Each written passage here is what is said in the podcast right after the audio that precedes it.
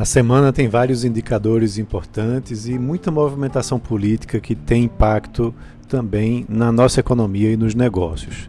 É, só recapitulando, após alguns pregões com muita tensão, o Ibovespa voltou a subir na semana passada, né, retomando aquele nível importante dos 120 mil pontos, com investidores aí animados, principalmente com a possibilidade de reformas e, de, e também de um bom andamento das pautas liberais do governo, após é, visualizarmos aí os aliados de Jair Bolsonaro vencerem as eleições na Câmara e no Senado. É, então, por conta disso, nos próximos dias a gente deve ter aí a retomada de trabalhos mais intensos na Câmara dos Deputados e também no Senado. E os investidores vão monitorar né, a sinalização do andamento das pautas econômicas e principalmente a agenda de reformas. Também algo importante, né, a autonomia do Banco Central vem sendo é, mencionado que deve voltar à pauta, bem como outros projetos de regulação microeconômica e uma nova legislação cambial. Nos indicadores, a gente tem é, dados importantes sendo divulgados aqui no Brasil, também lá no exterior, é, e tem também no destaque político, econômico, um, a, a, questão do processo do impeachment do ex-presidente dos Estados Unidos, Donald Trump. Pois é, mesmo já tendo saído, ele ainda está no processo de impeachment.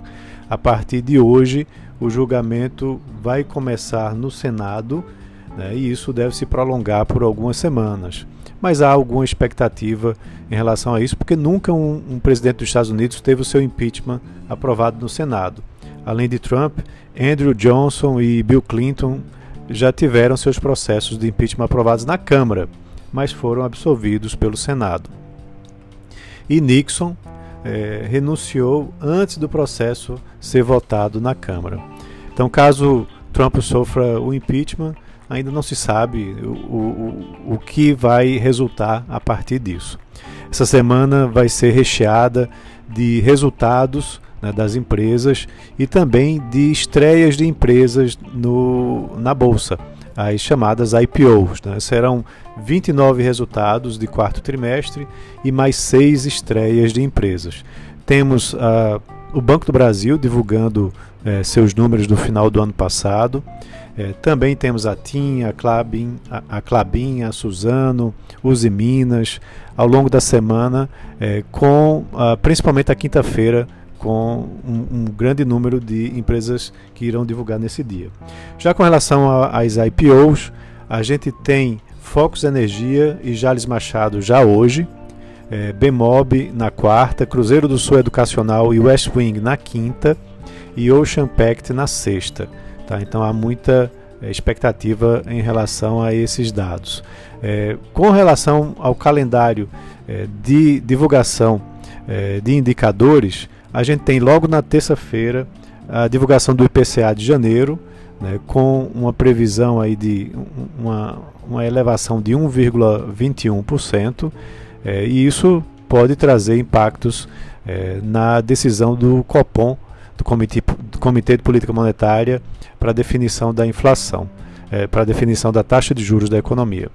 Com relação às vendas do varejo, elas serão divulgadas na quarta-feira, né, mostrando o desempenho da economia no mês de dezembro e, como, uh, e o ano como um todo.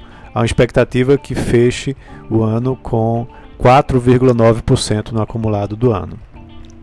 É, na quarta-feira também teremos o índice de confiança né, do consumidor né, divulgado pela Reuters né, para o mês de fevereiro. Uh, na quinta-feira não há grandes é, informações de indicadores, mas na sexta-feira teremos a divulgação do IBCBR, que aponta o desempenho da economia segundo um levantamento feito mensalmente pelo Banco Central, né, é, que engloba agricultura, indústria e serviços, e há uma previsão de que a economia brasileira tenha subido meio por cento nesse mês de dezembro. É, ainda teremos a divulgação também de dados de inflação lá nos Estados Unidos, uh, dados no final da semana de crescimento do PIB do Reino Unido É, mas a maioria das informações é, relevantes da semana estarão sendo apresentadas aqui nas, na, no Brasil mesmo. Então é isso, um ótimo início de semana a todos, um abraço.